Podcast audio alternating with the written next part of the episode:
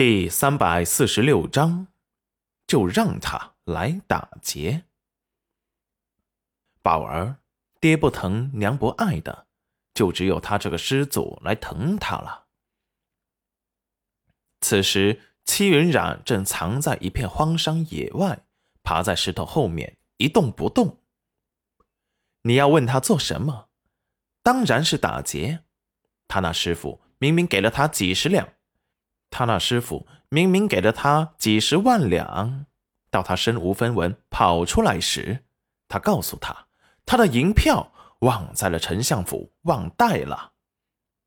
好吧，他认了，最后还劝他，林玉是用不上银票的，用的都是临时交易，还不如把他们留在丞相府，让裴元君给宝儿做两身好看的衣裳。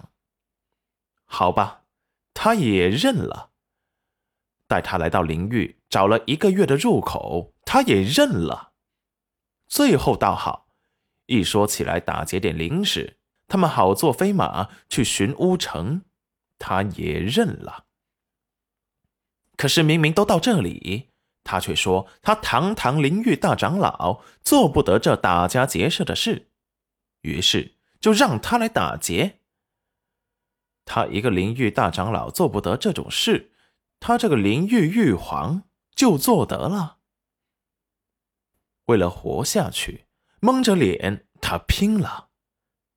此时他穿着一身男装，头上梳着男子发髻，眉毛也画粗了不少，看起来就像个翩翩少年郎。于是山下来了一辆飞马车时。他立即飞身过去拦住。此山是我开，此树是我栽，想要从此过，留下灵石来。那马车边的护卫立即提起剑，凶狠的长剑相对。什么人？戚云染道：“哼，看不出来吗？”周边一下子冒出了二十几个护卫，把他团团围住。戚云染想死的心都有了，真是出师不利身先死，第一次打劫就要被团灭。就在这时，马车中传来一阵急促连续的干咳声，仿佛要把肺给咳出来。护卫立即担忧的说道：“少主，你怎么样了？属下立即把他给杀了。”周围的人一听。立即凶神恶煞的看着他，戚云染大怒：“该死的贱民，竟然连本皇也敢杀！”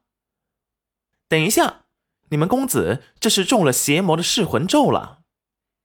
侍卫们立即戒备的看着他，长剑相向，就等着他们家少主一声令下，就把他插成马蜂窝。哎，你们别冲动。我之所以知道，是因为我师傅是圣医师，我也略懂一点医术，所以才看出来的。圣医师，护卫们面面相觑。圣医师还要抢劫，这明显是骗子。这般一想，护卫们眼神发狠，就想削了眼前这个骗子。哎，你们别冲动啊！我师傅是……哎呀，小气啊！你又调皮了，师傅跟你说过多少次啊？这种游戏不要再玩了。你看看，每一次都是为师来给你善后，不给你个教训，你还无法无天了呢。这时，一道身影从容不迫的从山石后面走出，只见他一身正气，仙风道骨。身着金贵的白玉蓝缎，整个人看起来就是一位睿智和蔼的大师风范。身上的灵力也看不透，护卫们立即警惕了起来。齐云染看着焕然一新的老头，不是说什么都没有了吗？他身上穿的那件只有他做玉皇才有的白玉蓝缎，哪里来的？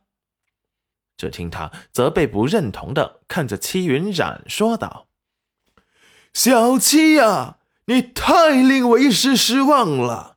跟你说了多少次，这打家劫舍的游戏玩不得，你非但不听。现在好了吧？真被为师给说中了，要被人拉去还债了。看你以后还敢调皮不？齐云染白嫩的指尖指了指自己，什么？明明不是他让他来打劫的吗？不等齐云染说话，齐彦周对着马车的人说道：“呃，这位公子，小徒顽劣，还请公子恕罪。要是不嫌弃本药师，可以随时去你家为你治疗，分文不取，算是赔罪。”